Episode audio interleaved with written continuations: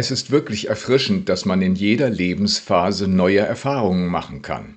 Ich zum Beispiel war vorgestern zum ersten Mal in meinem Leben mit Enkelkindern auf einer Demonstration.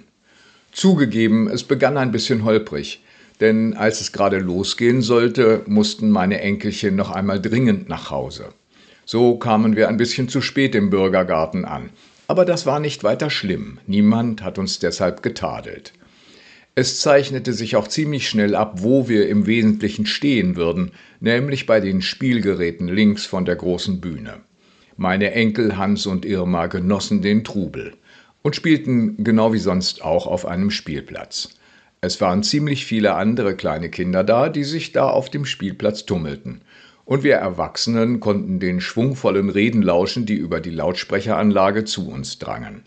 Wir sind dann nicht ganz bis zum Schluss geblieben, denn die Kleinen bekamen gegen ein Uhr großen Hunger. Aber wir waren wirklich froh, dass wir diese beeindruckende Kundgebung im Bürgergarten miterleben durften.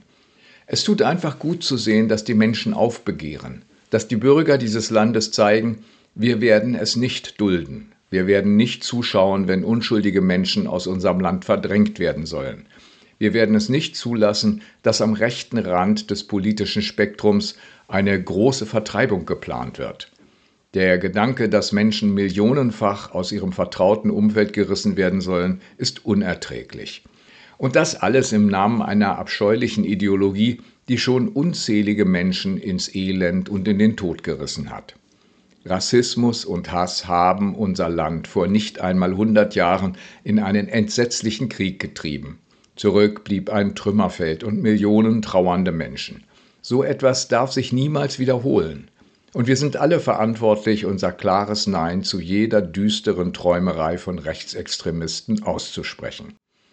Mehr als 5000 Menschen sind am Samstag im Bürgergarten in Hameln gewesen. Sie haben gezeigt, wir sind die Mehrheit. Wir wollen in Frieden leben. Wir wollen ein Land, in dem Freiheit und Menschenwürde geschützt werden. Wir wollen Demokratie. Und wir wollen Sicherheit für alle Menschen, die in unserem Land leben.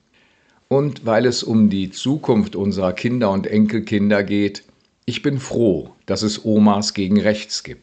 Ich bin froh, dass ich so viele Eltern und Großeltern mit Kindern auf dieser Kundgebung gesehen habe. Und ich bin sehr gerne selbst ein Opa gegen Rechts.